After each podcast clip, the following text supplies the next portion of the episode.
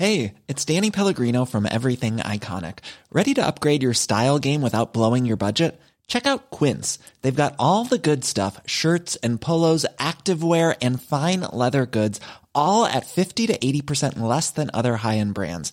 And the best part? They're all about safe, ethical, and responsible manufacturing. Get that luxury vibe without the luxury price tag.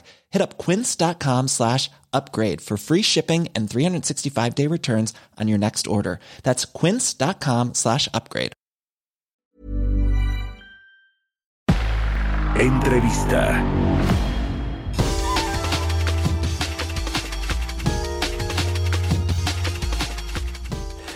Pues ayer el presidente Andrés Manuel López Obrador estuvo en Nueva York en la Organización de las Naciones Unidas.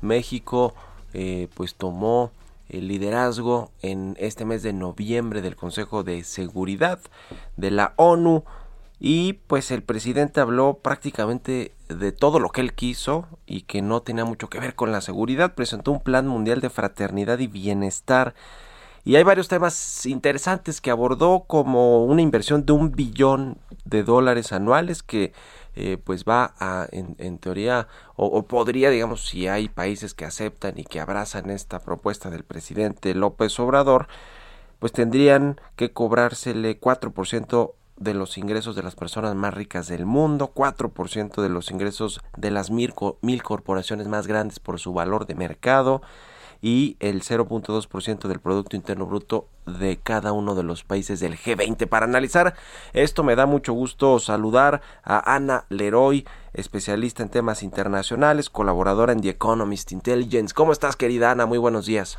Querido Mario, ¿cómo estás? Buenos días de auditorio.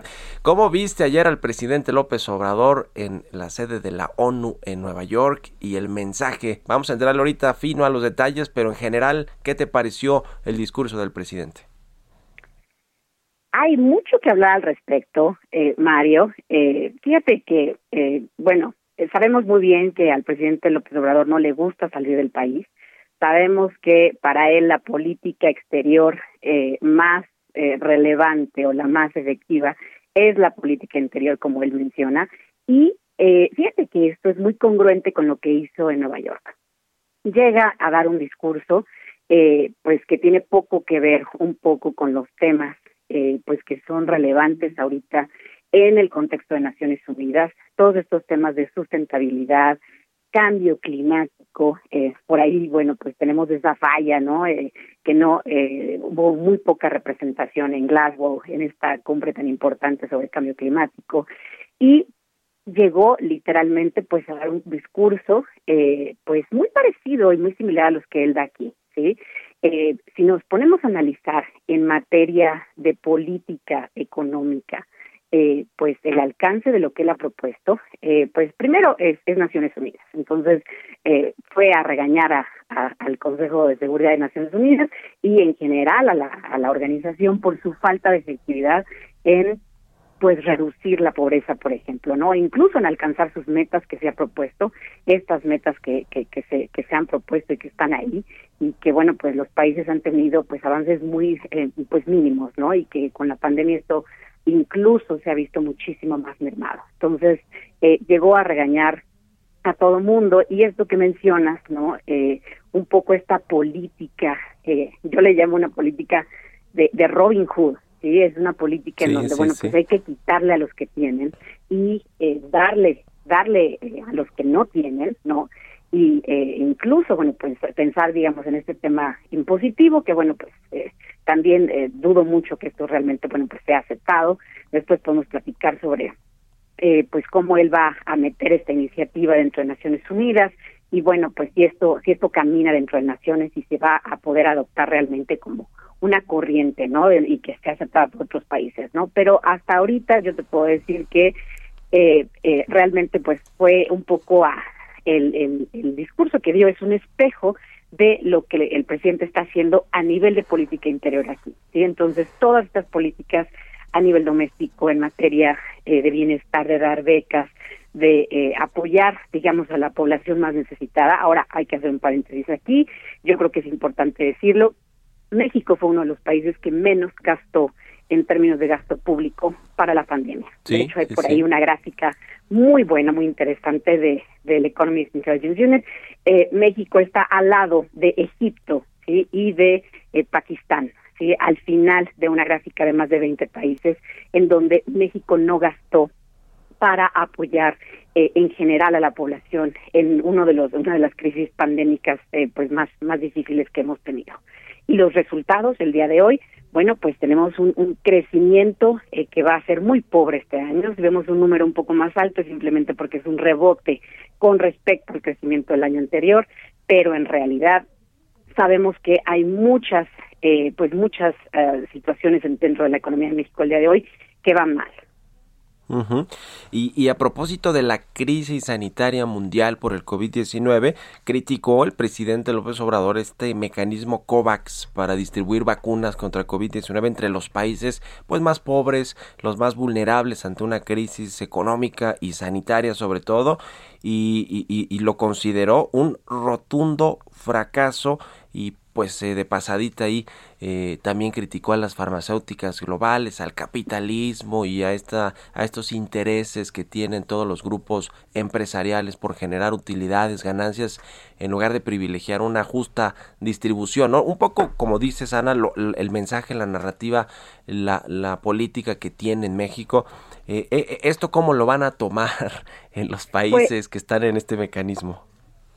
Eh, mira, yo creo que incluso dentro de este mecanismo, eh, y sabemos que, bueno, el mecanismo COVAX eh, fue, pues sí, un mecanismo eh, muy complejo ¿sí? de adquisición de vacunas para todo el mundo, y eh, también fue un mecanismo de first come, first serve. Entonces, eh, en este caso, pues yo creo que México de alguna forma se puso la pila y por ahí recibimos por lo menos 30 millones de vacunas.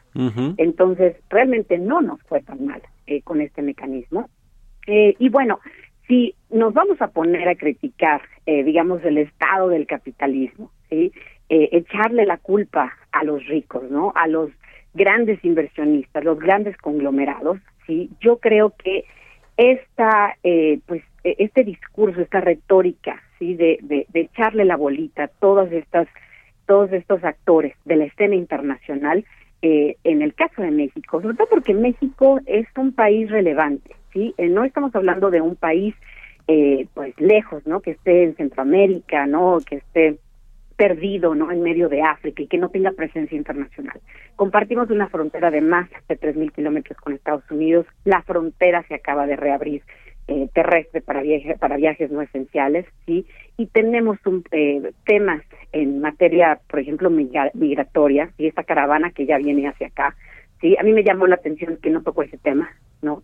Y es un tema que es prioritario dentro de los temas de Naciones Unidas, eh, sobre todo ahora con la pandemia, con el cambio climático, las olas migratorias van a estar a la orden del día y nosotros somos el paso, somos el cruce a Estados Unidos. Entonces, eh, este es un tema eh, que es muy importante, no lo tocó, no lo tocó y en su lugar, como bien dices, bueno, pues se dedicó a atacar a las compañías farmacéuticas. Yo creo creo que dentro de todo a México no le fue tan mal, la verdad. Entonces yo creo que eh, eh, a otros países les fue, digamos, están en una posición muchísimo más ventajosa en cuestión de vacunas, pero la verdad es que no y la realidad es que no estamos preparados para una pandemia, ¿no? Y eh, no pudimos tampoco hacer frente al país y el gobierno actual eh, podemos ahí, pues, este, hay, hay versiones encontradas, ¿no? De, cómo se hizo frente a esta pandemia y las consecuencias que estamos viviendo el día de hoy.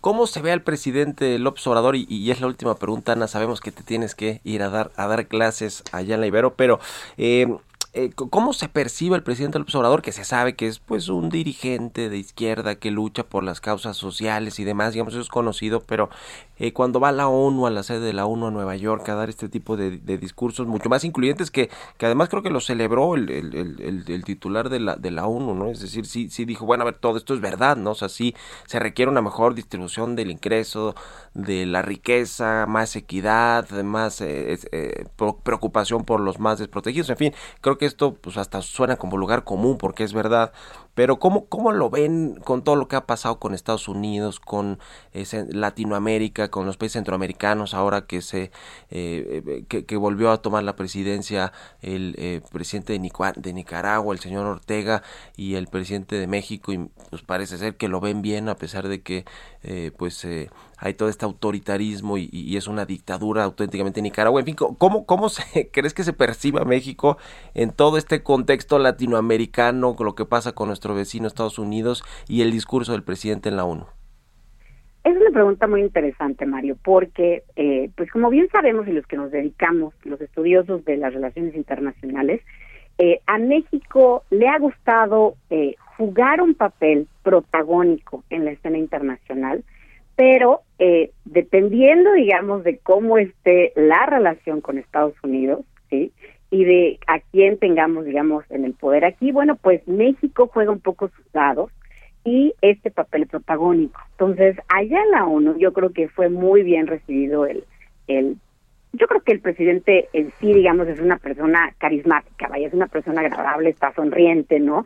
Eh, hará sus chistes, sus mofas, etcétera. Entonces, yo creo que en ese sentido, eh, eh, y además, bueno, pues viene con este discurso de, de, de acabar con la pobreza, ¿no? Este, acabar con la corrupción. Ahora, ese es otro tema, Marco, ¿sí? Eh, yo no estoy tan segura de que acabando con la corrupción en este país, vamos a hablar del caso de México, yo no voy a hablar de ningún otro país, ¿sí? se va a detonar el crecimiento económico en este país. Y de pronto vamos a tener una abundancia, ¿sí? Eh, en términos de, y una redistribución del ingreso que va a ser pareja, ¿sí?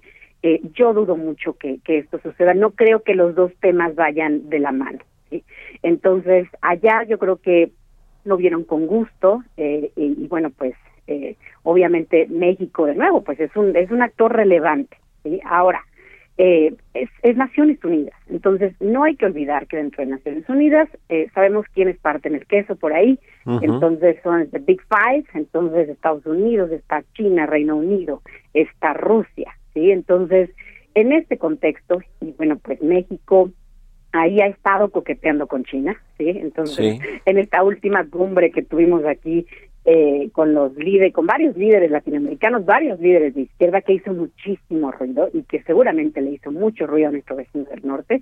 Por ahí el presidente chino eh, salió un minuto o dos minutos en un video, ¿no? Entonces México juega sus dados, pero pues no se le debe olvidar al presidente que pues desafortunada o afortunadamente la relación más importante en materia económica, sí, de integración comercial, y, yo también diría en términos de, de, integración, eh, pues en, en, varios otros rubros, en materia energética también, y por ahí eh, yo no dudo que después de, de la visita de Ken Salazar, ¿sí? Con los funcionarios mexicanos, esa, esa eh, iniciativa de reforma al sector eléctrico se haya guardado para el siguiente año. ¿sí?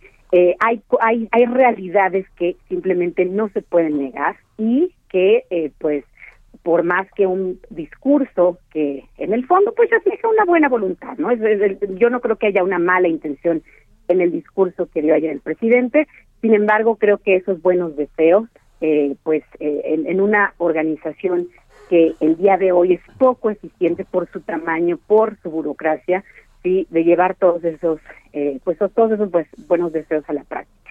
Yo creo que el, presidente al regresar acá eh, tiene una agenda verdaderamente pues muy pesada, ¿sí? Y eh, tenemos hoy eh, pues un, país que está eh, donde no donde no crecemos y los motores del crecimiento están apagados con una inflación verdaderamente eh, astronómica que no habíamos visto en varios años. Sí. La inflación por ahí, el dato en Estados Unidos está brutal también. Sí, sí, sí. Entonces, eh, hay muchos temas. Entonces, eh, está bien hablar de la corrupción, está bien eh, eh, estar persiguiendo, digamos, a, aquellos que están en, en, en, actividades de lavado de dinero. Yo creo que eso está, está muy bien. Sin embargo, para detonar el crecimiento, pues hay que hacer otras cosas que creo que el día de hoy eh, no estamos haciendo.